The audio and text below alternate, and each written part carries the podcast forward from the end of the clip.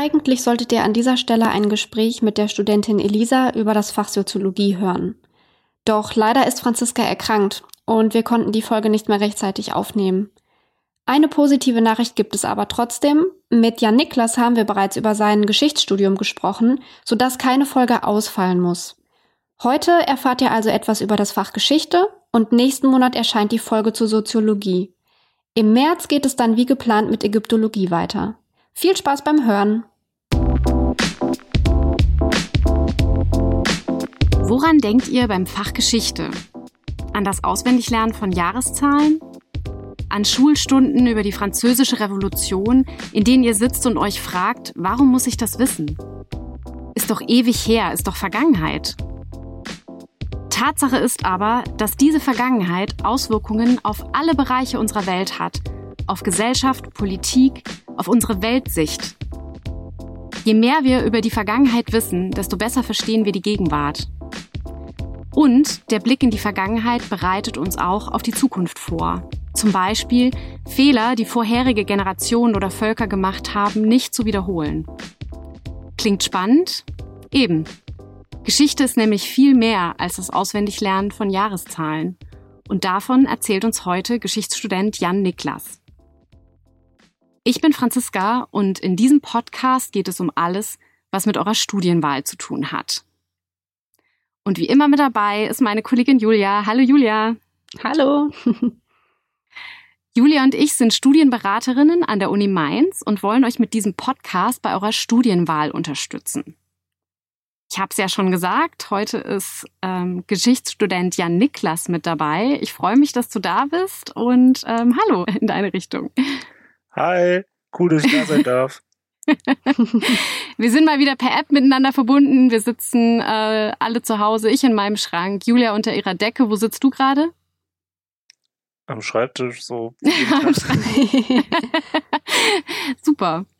Ja, wir machen das in dem Podcast immer gleich. Wir fragen unsere Gäste, die ihr Studienfach vorstellen, immer dasselbe, also auch dich. Wie bist du eigentlich bei deiner Studienwahl vorgegangen und ähm, warum hast du dich für Geschichte entschieden? Also ich bin, glaube ich, so gar nicht mal so organisiert vorgegangen bei meiner Studienwahl erstmal. Es war mhm. eher so eine spontane Entscheidung. Ich habe mich erstmal ähm, um den Ort gekümmert. Mhm, irgendwie. Mhm. Und da gab es halt keine Geschichte so, deswegen habe ich das halt auch gar nicht so in Erwägung gezogen. Ich habe dann halt, also ich habe, surprised, vorher was anderes studiert. Wie fast alle unserer Gäste. Das ist ja. echt witzig. Also mhm. Tatsächlich haben fast alle vorher was anderes gemacht. Ja, erzähl mal davon. Äh, genau, also ich habe halt ähm, also ich war eingeschrieben ein Semester in Landau für einen Zweifach-Bachelor Theologie und Philosophie. Mhm. mhm. Ähm, jetzt nicht uninteressant, aber jetzt auch nicht so, hat sich herausgestellt, nicht das für mich irgendwie. Oder war auch irgendwie Studienstruktur und dies, das nicht so meins. Und im Endeffekt bin ich dann halt auch aus privaten Gründen einfach wieder zurückgegangen. Und ich komme auch hier aus der Gegend, deswegen war halt irgendwie klar, okay, meins macht Sinn. Und ich habe gemerkt, während ich in Landau studiert habe, oder während ich in Landau war, ähm, dass mir Geschichte doch fehlt, weil ich hatte Geschichte in der Schule als LK, es hat mir immer Spaß gemacht, ich war fasziniert davon. Und deswegen wusste ich oder habe ich durch diese schmerzliche Abwesenheit von Geschichte gemerkt, hey, ich möchte, glaube ich, doch das studieren. Das macht mir, glaube ich, mehr Spaß. Es bringt mir mehr Freude. Mhm. Und deswegen war eigentlich relativ schnell klar, okay, ist Geschichte. Deswegen habe ich mich auch nicht so viel damit beschäftigt, sondern es war halt so, okay, easy Geschichte ist und ja. Wobei ich war in, bei beiden Unis vorher auch bei der Studienberatung vorher. Also sowohl mhm. Landau auch als in Mainz, aber ich, es ist jetzt schon ein bisschen her, ich bin im achten Semester. Ich kann mich nicht mehr so ganz erinnern. aber das okay. ist ja schon mal gut. ja, und es ist natürlich auch schön, dass du jetzt deinen Studiengang gefunden hast, auch wenn es über einen kleinen Umweg passiert ist. Aber das hat Franziska schon gesagt. Fast alle unserer Gäste sind diesen Umweg gegangen und haben letztendlich dann doch ihren Traumstudiengang gefunden. Bei dir ist es Geschichte geworden und ich würde ganz gern auch direkt einsteigen mit dem Fach Geschichte beziehungsweise mit dem Studiengang, den du studierst. Kannst du dazu mal was sagen? Also ist Geschichte, du bist ja noch im Bachelor, wie ist es aufgebaut? Studierst du noch was parallel? Wie sieht das so aus? Ähm, also ich studiere noch einen Bachelor, ja. Es ist ähm, der Bachelor of Arts. Mhm. Und mhm. da hat man immer ein Beifach. Mhm. Es sei denn, man studiert es im Nebenfach bei einem anderen Hauptfach mit dazu, aber ne, ich studiere es im Hauptfach und habe deswegen ein Nebenfach, das ist Kunstgeschichte bei mir. Mhm. Der Bachelor hm, Geschichte ist im sechs Semester Regelstudienzeit. Mhm. Und man kann das Ganze aber auch auf ähm, Lehramt studieren. Also dann den mhm. Bachelor of Education in Geschichte. Ja. Genau, und dieser Zwei-Fächer-Bachelor, den du jetzt gerade angesprochen hast, das ist bei uns an der Uni Mainz so, ne, dass man Geschichte halt nur in Kombination mit einem Beifach dann studieren kann. Aber das kann an anderen Unis auch wieder ganz anders aussehen. Also an die HörerInnen, die sich jetzt dafür interessieren, informiert euch auf jeden Fall an der Uni, an, zu der ihr dann auch gehen wollt, wie da eben die Studiengänge aufgebaut sind. Ja, genau. Genau. Und ähm, ja, um jetzt direkt äh, ganz tief einzusteigen, kannst du mal erzählen, was man eigentlich in dem Studiengang macht? Ich habe ja im Intro schon so ein bisschen äh, gesagt, dass es auf jeden Fall um mehr geht, als äh, Zahlen auswendig zu lernen, wie vielleicht manche sich da an, ähm, an die frühen Jahre in der Schule erinnern, wo man irgendwelche Jahreszahlen auswendig gelernt hat. Ähm, aber es ist ja sehr, sehr, sehr viel mehr als das und auch sehr viel spannender als das. Ähm, erzähl doch mal ein bisschen davon. Ähm, ja, also ich glaube, man kann grundsätzlich so, also kann ich sagen, dass es für mich so aus drei Sachen besteht, das Geschichtsstudium. Mhm. Einmal schon durchaus dieser Schulaspekt, dass man einfach so einen generellen Überblick über die Epochen bekommt, das, was so passiert ist, in Anführungszeichen. Einfach so, dass mhm. man da auf eine breite Basis bauen kann, wenn man sich äh, vertieft mit dem Thema beschäftigt oder so. Also von der Antike bis jetzt halt ungefähr zur Wende geht es bei uns, mhm. also so wie in der Schule auch. Mhm. mhm. Ähm, dann geht es aber auch darum, dass man lernt, was ist überhaupt Geschichtswissenschaft? Also was ist das? Weil es ist ja eben nicht nur das, was man in der Schule macht, sondern mhm. Geschichte wird ja auch geschrieben von HistorikerInnen. Mhm. Und wie funktioniert das? Wie sieht es aus? Und wie ist auch die Geschichte der Geschichtswissenschaft? Weil alle Wissenschaften haben ja auch irgendeine Geschichte. Mhm, ja. Oder eine Vergangenheit, sagen wir es besser so. Also man schaut sich einmal die generelle Vergangenheit der Wissenschaft an und dann lernt man natürlich auch bei diesem dritten Schwerpunkt halt, wie man das selber macht, wie man selbst mhm. Geschichte schreibt oder produziert. Mhm. Oder wissenschaftlich arbeitet. Ne? Ja. Und ähm, was gefällt dir denn an dem Geschichtsstudium am besten? Also was macht dir so am meisten Spaß? Ähm, ich glaube, und ich glaube, das ist auch so ein Überrest aus dem, was ich an der Schule oder in der Schule so interessant an Geschichte fand, tatsächlich ähm, sind so Schwerpunktvorlesungen. Und jetzt nicht nur eine Vorlesung im Sinne von, ja, Vorlesung über Mittelalter, man lernt man halt von mhm. 500 bis 1500 irgendwie, was im Mittelalter passiert ist, sondern tatsächlich so ein Schwerpunkt gesetzt. Also die Geschichte mhm. der KPDSU in der Sowjetunion zum Beispiel wo ah. man so, mhm. so ein Schlaglicht wirklich sehr intensiv was behandelt so und das halt, keine Ahnung. Ja, und, und wie kann ich mir das dann vorstellen, wenn du sagst, es gibt dann so ein Schwerpunktseminar oder also sitzt man dann da in kleineren Gruppen und behandelt dann wirklich bestimmte Themen, liest man da Texte, hält man Vorträge oder trägt der Dozent das vor? Kannst du da noch so einen Einblick geben? Wie kann man sich das vorstellen im Geschichtsstudium? Hm, also es ist leider nicht so, wie ich es in der Schule geschätzt habe, ähm, so cooler Frontalunterricht, wobei es lag wahrscheinlich auch an meinem Lehrer. ähm, sondern es ist schon so, dass man dann im Seminar und auch in Übungen zu den verschiedenen Epochen ein Thema hat. Also keine Ahnung, bei neuester Geschichte, also halt von der französischen Revolution bis zur Wende ungefähr, hatte ich halt eine Übung Verfolgung homosexueller Männer im Dritten Reich in der frühen BRD. Mhm. Und ähm, da haben wir dann halt, dann haben wir halt, genau, es wurden Gruppen gebildet, die mussten irgendwann ein Referat halten. Mhm. Ähm, wir haben auch ganz viele Texte gelesen, damit wir halt so eine Basis haben an Wissen. Also, was ist die Vorgeschichte? Also, wie war es mit der ähm, ähm, Homophobie, Schwulenfeindlichkeit in der Weimarer Republik und schon in der späten Kaiserzeit?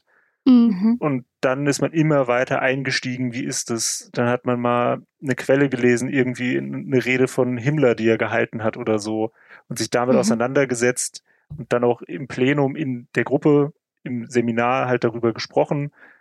Und es gipfelt halt damit, dass man dann ein Referat hält. Mhm. Ähm, also natürlich kommt es auch auf die Veranstaltung an. Manche Übungen haben ein Referat, manche setzen keins voraus. Das, mhm. das liest man entweder halt dann auf der Plattform, jetzt in unserem Fall Jurusine in Mainz, oder man kriegt es halt in der ersten Sitzung mit beim Seminar. Mhm. Ähm, und wenn man halt ein Seminar hat, schreibt man am Ende meistens noch eine Hausarbeit. Dann auch über das Thema und wahrscheinlich auch so in die Richtung des Referatsthemas. Mhm. Okay. Du hast ja gerade schon äh, das Thema Quellen äh, genannt. Das ist ja auch was, ähm, was man ähm, als Geschichtsstudent oder Studentin lernt, ähm, nämlich der Umgang mit Quellen. Kannst du dazu was erzählen? Weil das ist ja was ganz Besonderes in der Geschichtswissenschaft. Also in anderen äh, ähm, Wissenschaften ähm, spielt das zumindest, glaube ich, nicht äh, ganz so explizit ähm, eine Rolle oder anders. Aber ihr müsst ja wirklich ähm, mit Quellen arbeiten, um eben rauszufinden, was ist ähm, in der Vergangenheit passiert. Kannst du da ein bisschen was dazu erzählen? Ähm, ja, also das lernt man, glaube ich, in fast jeder Veranstaltung Geschichte, schon in den allerersten mhm. mhm. Vorlesungen, wo es halt um die Grundlagen der Geschichtswissenschaft geht, lernt man das und dann auch in jedem Seminar gibt es ja meistens begleitend ein Tutorium, wo man nochmal mhm. lernt, mhm. das wissenschaftliche Handwerkszeug, und da wird es auch nochmal besprochen. Und das Wichtigste ist, ähm, wenn wir halt eine Quelle betrachten, um Infos daraus zu ziehen zu unserer Frage, zu unserer Forschungsfrage, die wir beantworten wollen, jetzt, keine Ahnung, im Referat oder in der Hausarbeit oder so, ist die Quellenkritik. Weil man muss ja schauen, ey, ist die überhaupt verlässlich? Was steht mhm. da drin? So, ist die glaubhaft? Ist die vielleicht mhm. gefälscht? Oder so, und dann ein bisschen wie Detektivarbeit. So, man schaut dann halt drauf, hm, und wenn es gefälscht ist, was die Implikation, also was, was bedeutet das dann für meine Frage oder die Hausarbeit? Und da mhm. gibt es verschiedene Arbeitsschritte, die man halt jedes Mal lernt, also bei dieser Quellenkritik. Oder generell Arbeit mit Quellen. Und was könnte alles eine Quelle sein? Also hast, kannst du ein paar Beispiele nennen? Weil das, das, das, das ist ja vielleicht mehr, als ähm, wir uns jetzt vorstellen, ähm, dass das irgendwo steht, sondern es kann ja alles Mögliche sein. Oder es könnte auch eine Quelle sein oder mhm. ein Buch, also ein Tagebuch, das jemand geschrieben hat oder ein Brief oder also da gibt es doch ganz viele Möglichkeiten, oder? Also ganz stumpf kann ich sagen, basically kann alles eine Quelle sein. es kommt halt äh, wirklich auf die Frage an oder wie man sich dessen nähert. Also ganz klar, klassisches Beispiel ist irgendwie ein Vertrag aus dem Mittelalter oder der Vertrag, der den 30-jährigen Krieg beendet hat oder einer der Verträge, keine Ahnung. Und da schaut man rein mhm. und schaut nach, ah, okay, so und so ist das da geregelt oder so. Aber mhm. natürlich kann auch ein Tagebuch eine Quelle sein. Es kann aber auch irgendwie eine Münze eine Quelle sein, weil in der Antike halt ähm, weiß ich nicht, der Kaiser halt eine neue Münzserie rausgegeben hat, der römische Kaiser, weil er halt mhm. an seine siegreiche Schlacht erinnern wollte. Und dann mhm. kann man daran auch irgendwie lesen, ja, dadurch, dass er sich so und so darstellt, setzt er sich in die Nachfolge des römischen Gottes so und so oder ach, mhm. Äh, Alexander dem Großen. Aber alles mhm. halt. Und in 30, 40 Jahren oder 100 schauen sich vielleicht, hören sich vielleicht HistorikerInnen diesen Podcast an um irgendwie eine Forschungsfrage, also auch als Quelle, um zu wissen, hey, wie ist es denn damals gewesen, die didaktische Vermittlung von ähm, Studienfächern und wie, was gab es da? Keine Ahnung. Ja, ja. Also es heißt wirklich Detektivarbeit. Ich finde, es hört sich schon so an, ne? Also du hast es ja auch gerade gesagt, das ist so ein, so ein ähm, Zusammensammeln von Spuren eigentlich, die die mhm. Vergangenheit hinterlassen hat. Ja, genau. Und es kann halt wirklich alles irgendwie eine Quelle sein. Also auch irgendwie ein Interview, das ich halt von mhm. einem Überlebenden, von einem Schiffsunglück oder so mhm. aufnehme und so. Oder ja, halt auch, das, ja. Das wollte ich gerade noch mal fragen, ähm, ob auch lebende Personen Quellen sein können, weil wir ja jetzt zum Beispiel noch in der Situation sind, dass es noch ein paar ganz, ganz wenige Überlebende des Holocausts gibt, ähm, was natürlich einfach sehr gut ist, um die Vergangenheit zu verstehen, weil man diese Leute eben noch befragen kann. Das sind Leute, die noch teilweise in mhm. Schulen gehen, Aufklärungsarbeit leisten. Das sind ja so gesehen auch noch historische Quellen, oder? Ja, genau. Und ja. da muss man dann halt andere Sachen beachten als jetzt bei einer Schriftquelle oder so, weil sich über die Zeit ja Erinnerungen verändern oder so, mhm. oder man sich auch einfach nicht mehr so gut erinnern kann, oder die auch vielleicht eine ganz andere Art von Deutsch reden noch oder Englisch, mhm. je nachdem, ne? Weil ja. auch mhm. Sprache kann theoretisch eine Quelle sein, wenn man sich halt irgendwie Veränderungen im Sprachbild anschaut für irgendwie, weiß ich nicht, wie hat äh, die Pest im Mittelalter irgendwie gewisse Ausdrücke verändert. Keine Ahnung, könnte man ja, weiß ich nicht, warum auch immer. Ja. Also, mhm. Es können auch äh, nicht materielle Sachen Quellen sein, quasi. Ja. Es klingt unfassbar spannend und vor allem sehr, sehr umfangreich. Also es ist ja einfach, also ja, unsere Geschichte ist schon sehr alt. Ähm, es gibt sehr, sehr viel zu forschen. Wie kann man das denn dann vielleicht kategorisieren? Du hattest, glaube ich, vorhin schon von neuester Geschichte gesprochen. Gibt es da so eine Einteilung in der Geschichte, in denen man dann auch verschiedene Kurse belegt? Kannst du da mhm. vielleicht noch was zu sagen? Genau, also da sprechen wir von Periodisierung der Geschichte. Mhm, und mhm. ähm, das ist, glaube ich, an fast jeder Uni so, wobei manche Unis halt früher anfangen, noch vorher in der, im Altertum als wir. Bei uns geht es, also gibt es halt vier Einteilungen, nämlich die Antike, das Mittelalter, die frühe Neuzeit und die Moderne. Mhm. mhm. Und da fängt es schon eigentlich an, weil das ist ja schwierig. Wie soll man das denn so ganz genau einteilen? Jemand, der ja. halt, weiß ich nicht, 476 gelebt hat nach Christus, als Westrom unterging, keine Ahnung, Hoffentlich war es mhm. jetzt auch die richtige Zahl, sonst wird's peinlich. Ähm, Ey, wir haben keine Ahnung. ja, eben. Aber vielleicht wir können es gerne. nee, ja, stimmt. Wir können es gerne in die Shownotes äh, noch reintun. Schneidet es einfach raus. Nein, also. Ja. Ähm, ähm, nee, also diese Personen, ähm, die haben das ja vielleicht gar nicht als Epochenwende wahrgenommen. Und deswegen mhm. kann man gar nicht sagen, ey, da hört die Antike auf, da hört das Mittelalter an. Deswegen gibt es nur so verschiedene Ansätze, wie weiß ich nicht, 500 hat sich halt irgendein boah, Frankenkönig äh, taufen lassen, glaube ich. Ja. Ähm, das könnte ein Ansatz sein. Oder wenn man ganz wild drauf ist, kann man sagen, 800 nach Christus hat sich Karl der Große zum Kaiser krönen lassen. Das ist so der späteste Endpunkt der Antike und der früheste, späteste Beginn des Mittelalters, ja. keine Ahnung. Und das Mittelalter geht halt so ja von 500 nach Christus bis 1517 mit der mit Beginn der Reformation oder 1453 Untergang, also Eroberung Konstantinopels oder so. Ja. Mm, und dann geht die frühe Neuzeit los und die geht halt bis zum Beginn der französischen Revolution 1779, hoffe ich. Mhm. Ähm, oder ähm, man kann auch sagen, man geht, lässt die frühe Neuzeit bis 1815, also Wiener Kongresse gehen.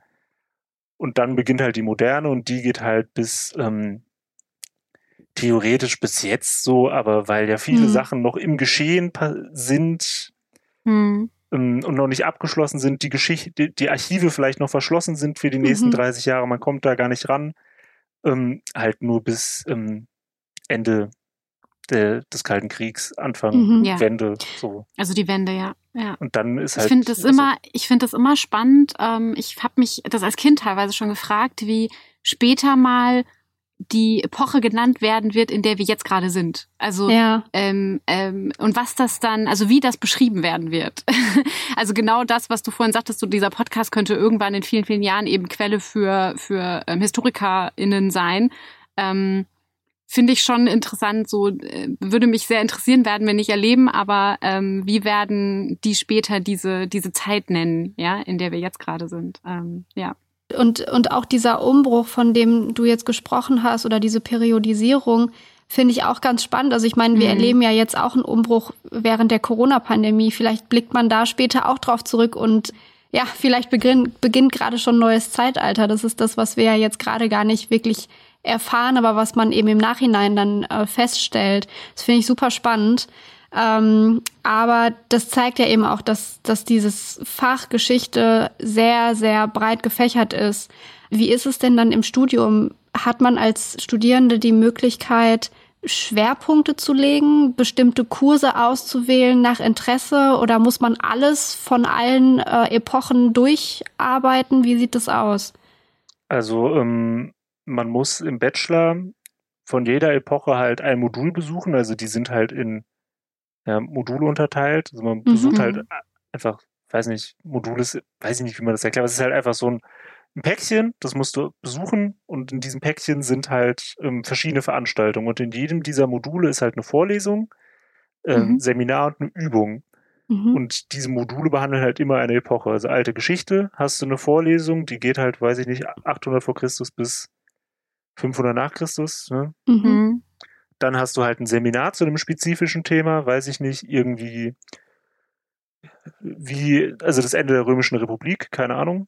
Also natürlich mhm. ein spezifischerer Name, spezifisches Thema. Und dann hast du mhm. nochmal eine Übung, wo du halt hier in Mainz zum Beispiel die ähm, ganzen römischen Überreste und Ruinen besuchen gehst, aber auch andere Sachen noch kennenlernst und die halt auch dafür da sind, zu vertiefen, wie wissenschaftliches mhm. Arbeiten jetzt speziell in der Antike geht. Weil es dann mhm. nochmal andere Quellen gibt oder weniger Quellen, dies, das. Und das okay. gibt's für alle Epochen. Na cool. Das heißt, ihr macht auch ähm, Exkursionen. Äh, genau, es gibt auch ein Exkursionsmodul und es gibt auch Veranstaltungen, wo es sich anbietet und man halt unabhängig äh, vom Exkursionsmodul ähm, eine Exkursion macht. Wie jetzt zum Beispiel mhm. bei Alte Geschichte sind wir zum römischen Theater gegangen oder zum Martha Magnus Heiligtum unter der Römerpassage. Mhm. Cool. Das sind jetzt alles Sachen, liebe HörerInnen, die sich in Mainz befinden. Mainz ist, hat nämlich ja. eine, eine weitreichende römische Geschichte, die man sich unbedingt mal angucken sollte. also ganz viel ähm, ist hier, äh, deutet hier eben auf die Zeit hin. Und da kann man sich ganz viel angucken. Aber ich weiß auch, ich meine zu wissen, dass ihr auch ähm, über Mainz hinaus Exkursionen macht. Also wenn man sich jetzt auf für einen bestimmten Schwerpunkt entschieden hat, der etwas anderes sich anschaut, ähm, dann auch da mal hinzufahren. Ähm, ähm, genau, also mhm. ich hätte, wäre Corona nicht dazwischen gekommen, hätte ich eine zehntägige Exkursion nach Pompeji gemacht oder so. Cool, das klingt cool. Das ist schon ziemlich nice, war ich auch ziemlich traurig, dass das ja. nicht geklappt hat. Ja. Ähm, aber diese, also klar, wenn du halt ein bestimmtes, sowieso schon Forschungsinteresse oder irgendwie ähm, ja, Zeitalterinteresse hast, dann suchst du dir auch die mhm. Exkursion halt aus. Aber mhm. die Exkursion hat, also das Thema der Exkursion hat nicht zwingend was mit der, der Vertiefung oder der, der, ähm, doch der Vertiefung des, des Forschungsthemas, für das du dich dann später entscheidest, vielleicht im Bachelor oder so, weil wenn man mhm. diese vier äh, Module, das ist jetzt ganz verkürzt, ne, diese vier mhm. Module zu den jeweiligen Epochen besucht hat, dann gibt's noch ein Aufbaumodul, wo mhm. man nochmal ähm, irgendwie Vorlesung besucht, ein Seminar macht und so. Da schreibt man auch nochmal eine Hausarbeit, diesmal ein bisschen umfangreicher als Vorbereitung auf die Bachelorarbeit. Mhm. Und da mhm. wählt man sich dann praktisch eine Epoche aus, wo man dann nochmal mhm, vertiefend okay. reingeht. Also weiß ich jetzt nicht, jetzt neueste Geschichte, wenn man das super interessant findet. Mhm, und es okay. ist auch schon so, dass sich daran die Bachelorarbeit orientieren kann, aber man kann danach nochmal ein 180 machen, wenn man sagt, ach, alte Geschichte, die, die Leute, ach, weiß ich nicht, ne? Finde ich ganz komisch, was die Leute da geschrieben haben damals. Okay, okay, aber das heißt, man, man hat erstmal wirklich alles, um alles kennenzulernen und dann hat man später die Möglichkeit, ähm, schon so einen Schwerpunkt zu setzen. Wie genau. ist es denn bei dir? Also was ist denn so ein Themenbereich, der dich interessiert? Ähm, also ich finde erstmal das meiste interessant so, Mittelalter mhm. auch interessant, aber so fachlich, naja, hm, die ganzen Königshäuser hm, habe ich, hab ich schon wieder vergessen seit der Vorlesung, naja, aber pst. Ähm, Wir verraten, Wir verraten nichts. ähm, Antike auch cool, aber ich glaube, es ist wirklich so mh, hm, die, die Neuzeit, also praktisch die aktuellste Epoche, die wir haben, mhm. weil da noch das meiste so ins Hier und Jetzt reicht mit den Auswirkungen weil es halt ja. auch nochmal greifbarer erscheint, weil man halt auch vielleicht Fotos hat, so nicht nur irgendwie Wandteppiche aus dem Mittelalter von Karl dem hm. Großen. Hm. Und man versteht die Quellen auch meistens, wenn man jetzt nicht irgendwie in die osteuropäische Geschichte geht, wobei dann kann man die Sprachen ja meistens, wenn man so einen Schwerpunkt wählt. Hm.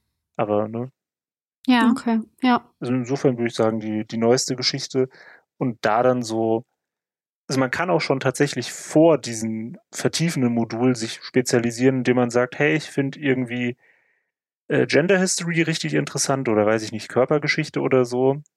Mhm. Und dann kannst du ja, wenn du ein Seminar hast zu irgendeinem Thema, also weiß ich nicht, Reisende Mittelalter als Seminarthema, Mhm. Und dann kannst du da halt schauen, dass du da halt irgendwie schaust, wie, wie ist es denn mit Frauen gewesen? Und da dann halt so einen Gender-Aspekt reinbringen. Oder weiß ich nicht, wenn du halt Wirtschaftsgeschichte interessant findest, dann beschäftigst du dich vielleicht eher mit Händlermargen. Mhm. Das heißt, ist es ja, dann das ist sehr cool. für mhm. Hausarbeiten auch, also ist es dann so, dass man da auch immer noch ein bisschen frei ist, so seinen, seine eigenen Interessen, seine eigenen Forschungsinteressen damit einzubringen? Ja, Also man okay. hat vorher halt ein Referat und da ist man auch schon frei. Man kann das, man bespricht es dann mit den Dozierenden. Ja. Mhm. Und es macht halt schon Sinn, wenn man schon die vertiefende Arbeit für das Referat gemacht hat, dann auch die Hausarbeit über das Referatsthema zu schreiben. Aber man kann da selbst immer so einen Aspekt reinbringen, weil es ist ja auch ne, sein eigenes Werkstück, was man da schreibt. Ja. Solange mhm. das wissenschaftlich fundiert nach den Spielregeln, dies, das ist, ist das alles cool.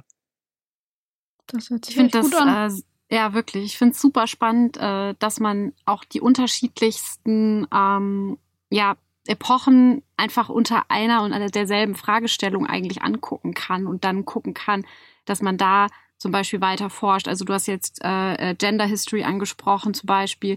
Das äh, finde ich super interessant. Also dass es eben nicht nur das Ab, äh, äh, Abarbeiten von, von den Epochen ist, wie wir das jetzt aus der Schule kennen, sondern dass man wirklich unter einem ganz speziellen Blickwinkel sich das nochmal anschaut. Und ähm, das ist, glaube ich, äh, kann ich mir vorstellen, echt, ähm, echt interessant.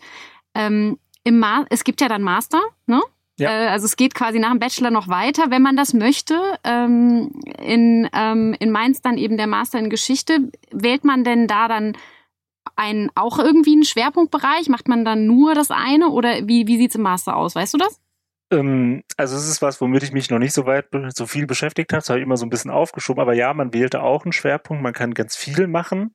Mhm. Ähm, also man kann, glaube ich, auch schon einfach dann nochmal sehr simpel einfach eine Mastergeschichte aufsetzen, ohne jetzt krassen Schwerpunkt, sondern halt einfach Neuzeit und da dann irgendwas. Aber es gibt auch, weiß ich nicht, einen Master für Holocaust-Forschung oder mhm. ähm, ich habe das vor ein paar Tagen eine Übung gehabt, jetzt habe ich es wieder vergessen. Aber so, es gibt halt schon Schwerpunkte, die du setzen kannst. Ja. Ähm, cool.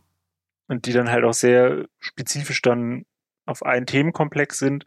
Aber du kannst auch einfach wirklich einen Master in der Epoche machen und dich damit dann beschäftigen. Und wenn du immer irgendwie die, die Unruhen und den Zerfall der Weimarer Republik interessant fandest, dann kannst du das auch im Rahmen von diesem Master irgendwie umsetzen, wenn du Glück hast. Okay. Es ist ja so, ähm, das will ich jetzt nur noch mal ganz kurz in die Richtung unserer HörerInnen ähm, loswerden, ähm, dass ähm, man für ähm, Geschichtsstudium zumindest in der Vergangenheit meistens oder oft ähm, das Latinum gebraucht hat. Und ähm, in Mainz ist es tatsächlich so, dass man das braucht. Also wenn man in den Master, spätestens, wenn man in den Master möchte, muss man das Latinum haben. Ähm, da will ich aber einfach nochmal den Hinweis geben, dass das ähm, tatsächlich an jeder Uni unterschiedlich sein kann. Es gibt also auch Unis, die verzichten da mittlerweile drauf, dass man äh, das Latinum macht oder man muss es nur machen, wenn man eben zum Beispiel Schwerpunkt Antike äh, gewählt hat. Ähm, oder man muss dann eben andere Sprachen lernen. Du hast angesprochen osteuropäische Geschichte. Ne? Also wenn man osteuropäische Geschichte äh, als Schwerpunkt hat, dann sollte man natürlich auch osteuropäische Sprachen äh, oder eine osteuropäische Sprache kennen, weil sonst kann man eben die Quellen nicht lesen. Aber das gilt ja auch für ganz viele andere Sprachen. Also Sprache spielt schon eine Rolle, auch Fremdsprachen spielen eine Rolle und das eben einfach nur noch mal ganz kurz als Hinweis. Bitte da noch mal gucken, wenn ihr euch für Geschichte interessiert, dass ihr da noch mal checkt, was ähm, was da äh, entweder wirklich tatsächlich verpflichtend ist oder was da eben geht, also was man da in Fremdsprachen einsetzen kann und wie da die Voraussetzungen im Studium sind. Genau. Ja, guter Hinweis. Was wir auch immer in unserem Podcast besprechen, ja, Niklas, ist die Frage nach Nebenjobs und generell, ähm, wie es quasi nach dem Studium weitergeht. Deswegen würde uns natürlich auch sehr interessieren, ob du gerade einen Nebenjob hast. Äh, ja, habe ich, aber der hat gar nichts mit Geschichte zu tun. Das ist egal, erzähl das uns davon. Das ist egal. ähm, ich arbeite bei den Öffentlich-Rechtlichen. Ich meine, die sind ja auch in Mainz stark vertreten. Ja, ja. Im Social-Media-Bereich so. Ah, okay. okay. Auch cool. nicht schlecht. Nee. Wir werden ja jetzt gleich über die Berufsmöglichkeiten sprechen. Äh, sorry, Julia, ich wollte dich nicht unterbrechen. Kein Problem. Ich wollte nur sagen, und ist, das ist natürlich trotzdem auch ein Berufsfeld, mit dem man später oder in dem man später arbeiten kann, wenn man äh, Geschichte studiert hat. Also es ist jetzt ja auch gar nicht mal so abwegig. Ja, also es ist ähm, eins der ähm, Berufsfelder, die auch ähm, auf der Website ähm, der, der Studienberatung bei Bachelor Geschichte stehen, tatsächlich. Mhm. Ähm, aber das habe ich auch schon mal gehört, so im Studium irgendwie von Dozierenden oder so. Ähm, es gibt aber viele Sachen. Also natürlich der offensichtlichste ist irgendwie der Schuldienst, dass man halt Lehrerin wird. Mm, mhm. Da muss man dann aber den Bachelor of Education studieren und einen Master machen. Ja. So wie bei jedem im Lehramtsstudium. Man kann aber mhm. auch ähm, in die Erwachsenenbildung gehen oder politische Bildung, dass man halt mhm. irgendwie bei sowas, bei, bei Stiftungen arbeitet, wie ähm, mhm. der, der oder der Bildungsstätte Anne Frank oder so. Ja. Ähm, aber auch in Archiven, Museen oder Bibliotheken kann man dann halt irgendwie so, ist, also da ist man halt, weil man sich mit Recherchieren auskennt, weil man das ja auch gelernt hat, oder auch mit Geschichtsdidaktik oder Geschichtsdarstellung. Also man, ein Referat ist ja nichts anderes als die Vermittlung von Wissen. Ja. Kann dann auch in Hochschulen arbeiten, Forschungsinstitute, man kann auch irgendwie, also nicht direkt bei der Uni irgendwie in die Forschung gehen. Mhm. Ähm, mhm. Parteien, also weil man, mhm. weiß ich nicht, stand da, deswegen habe ich es genannt, aber weil man halt auch ähm, natürlich auch da, man, man lernt halt einfach ein Handwerk, man lernt recherchieren, man lernt irgendwie forschen, man lernt sie zu um, ähm, analysieren, so zu entschlüsseln, so. Und ich glaube, auch das Personalwesen. Ja. Ähm, Verlage, so und halt, was wir vorhin schon hatten, Medien. Ja. Da wird mir vielleicht nicht der neueste Tagesschau Moderator, die neueste Wer weiß. Moderatorin, vielleicht, Wer ja. Weiß, genau. Durch Glücklichen, aber sonst halt eher halt in der Redaktion oder so. Ich ja. weiß nicht, wie es euch geht, aber ich muss bei Geschichte und Social Media sofort an Mr. Wissen to Go denken. Absolut. Weil ja. äh, der ist ja so das beste Beispiel dafür. Ähm, der macht ja auch ganz viel zu geschichtlichen Themen und ist mittlerweile auch nicht mehr nur bei Social Media ähm, auf den Plattformen ja. vertreten, sondern auch im Fernsehen. Also das ist auch eine Möglichkeit, genau. Den können wir gerne mal verlinken, wenn es ja. um Geschichte geht. Ja, auf jeden Fall. Also genau so. Der war auch schon mal an der Uni Mainz und hat fürs historische Seminar einen Vortrag gehalten. Mhm. mhm. Ähm, ist mir auch schon mal im Büro über den Weg gelaufen und äh, bei dem könnte man ja auch arbeiten mit einem geschichtlichen Abschluss, also als, ähm, also als Redakteurin zum Beispiel oder so. Klar. Also weil der schreibt genau. ja auch nicht alles selbst. Irgendwann ist ja, ja, auch so ein Pensum erfüllt, wo man nicht mehr alles von Hand schreiben kann. Ne? Oder recherchieren dafür zumindest, ne? Ja. Das finde ich auch gut, dass du das jetzt so beschrieben hast. Ähm, vor allem ähm, jetzt nicht nur sozusagen aufgezählt, was sind die Berufsfelder, sondern was sind eigentlich die Fähigkeiten, die man hat, wenn man Historikerin ist und das sind eben Fähigkeiten, die nicht nur in Archiven, in Museen, also bei den Dingen, die einem oder in der historischen Forschung, sage ich mal, gebraucht werden, sondern in vielen anderen Bereichen auch. Und überall, wo das gebraucht wird, der Umgang mit Sprache, äh, Umgang mit Quellen, Recherchefähigkeit, diese Dinge, ähm, ähm, ist es eben oder eben auch schreiben können, weil das müsst ihr ja auch als Geschichtswissenschaftler müsst ihr ja auch schreiben können. Das heißt, ähm, in all diesen Feldern kann man eigentlich beruflich landen. Es ist also gar nicht so, ähm, es gibt ja so ein bisschen das Vorurteil, wenn man Geschichte studiert, äh, landet man im Museum oder im Taxi. Ähm, das, äh, dem würde ich jetzt auf jeden Fall widersprechen. Ich weiß nicht, wie du es siehst, Jan Niklas, aber ähm, ja, vielleicht hast du da noch ein bisschen Erfahrung aus deinen, äh, auch von den KommilitonInnen. Ähm, ja, Taxifahren wird schwierig, ich habe keinen Führerschein. ähm, das, das engt das Berufsfeld nochmal drastisch ein. Ähm, Nee, also ja. Ich habe gerade eine Übung, so einen Praktikumsersatz, wo es halt auch um Berufsfelder geht, und da meinte die Dozentin auch, ja, so alles oder nichts, weil halt das ist so alles ein bisschen schwammig, weil das hast du ja auch schon gesagt, das ist so, ich kann jetzt nicht genau den Finger drauflegen und sagen, ja, wenn du Geschichte studiert hast, safe, ähm, mhm. Personalwesen im Museum. Immer. Mhm. Man mhm. kann halt sehr viel werden, man kann aber auch nicht genau jetzt ähm, den Großeltern beim Weihnachtsessen sagen, ich studiere Geschichte und dann werde ich das. Ganz ja. genau. Schon so. Das sorgt immer dafür, finde ich, dass man dann automatisch oder dass viele automatisch denken, naja, dann kann man halt nichts damit werden. Aber das ist ein Trugschluss, weil das stimmt ja nicht. Ähm, nur weil es kein klares Berufsziel gibt, heißt es ja nicht, dass es keine Möglichkeiten gibt. Ganz im Gegenteil, es gibt halt viele Möglichkeiten. Hast du denn schon eine Idee, wo es für dich dann nach dem Studium hingehen soll? Also gibt es irgendwie einen Bereich, der dich interessiert von den Berufsfeldern, die du jetzt genannt hast? Ähm, also wenn man es jetzt hier auf die beschränkt, die ich genannt habe, ähm, auf jeden Fall in der politischen Bildung oder Erwachsenenbildung, aber vielleicht mhm. auch im Museum oder so. Wenn man es so aufs Studium als Ganzes ausdehnt, habe ich auch Kunstgeschichte so. Da ja. habe ich auch gemerkt, ey, da gibt's coole Sachen, so Architekturgeschichte finde ich mega. Mhm. Und da kann man halt auch irgendwie über Denkmalpflege nachdenken oder so, was ja dann auch natürlich ähm, von dem Geschichtsstudium profitiert. Weil man dann irgendwie Absolut. das recherchiert mit dem Gebäude. Warum ist es jetzt schützenswert? Keine Ahnung. Absolut, ja. ja.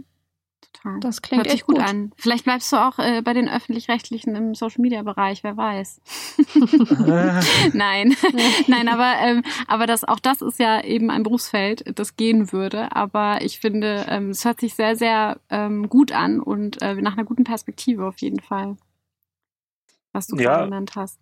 Also HistorikerInnen wird es halt immer irgendwie geben, weil es halt immer Geschichte gibt so. Ja. Ja. Das es sei denn, wir, wir schwören halt jetzt ab und sagen, naja, Zeit ist ein Konstrukt und wir leben nur im Hier und Jetzt, okay.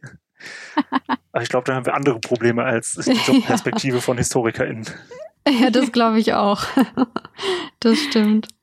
Ja, sehr cool. Ähm, ja, da komme ich tatsächlich auch schon äh, direkt zu dem, was wir beim nächsten Mal äh, machen werden, was sehr passend ist, weil ähm, ich habe mich in, ähm, in der Schule zumindest in Geschichte immer ganz besonders, oder auch wenn ich in Museen gehe, so immer ganz besonders für das alte Ägypten interessiert. Ähm, das war irgendwie was, das hat mich äh, immer schon fasziniert und fasziniert mich immer noch. Ähm, und es gibt tatsächlich in Mainz einen sehr kleinen, aber feinen und tollen Studiengang, der heißt Ägyptologie und Altorientalistik. und der ist gar nicht so unähnlich zu, äh, zu dem, oder zumindest in Teilen, nicht ganz unähnlich zu Geschichte, aber eben ganz speziell auf das alte Ägypten und äh, den alten Orient bezogen, ähm, aber eben nicht nur ähm, geschichtlich betrachtet, sondern auch, ähm, wie hat sich diese Kultur entwickelt, was ähm, für Kulturmerkmale gibt es da dann aber auch die Sprachen und die Schriften dieser Kultur. Also sehr, sehr, sehr spannend. Darüber werden wir äh, in der nächsten Folge sprechen mit der Studentin Mascha, die das studiert. Und darauf freue ich mich schon sehr. Das äh, ist dann die Folge, die ihr Anfang März hören werdet. Genau. Ja. Also sehr passend und ähm, wir hoffen, ähm, dass das dann so ein bisschen aufbaut auf, auf die Folge, die wir heute gemacht haben. Ja. Ähm, lieber Jan Niklas, vielen, vielen Dank, dass du uns einen Einblick gegeben hast ins Geschichtsstudium und ähm, wie spannend es äh, tatsächlich ist und dass es eben sehr viel mehr ist als das Auswendiglernen von Jahreszahlen. Ich hätte jetzt Bock drauf, kann ich nur sagen, das zu studieren. Ähm, und ja, danke, dass du das äh, so anschaulich uns vorgestellt hast. Sehr gerne. Ja, Julia, möchtest du zum Schluss noch was sagen? Ja, natürlich. ich möchte mich auch bedanken bei dir, Jan Niklas. Ähm, vielen Dank für deine Zeit, dass du dir die Zeit genommen hast, mit uns zu sprechen. Ähm, ich finde es immer total cool, mit euch über eure Fächer zu sprechen, weil wir auch immer ganz viel darüber lernen. Mhm. Ähm, von daher, ja, vielen Dank dafür.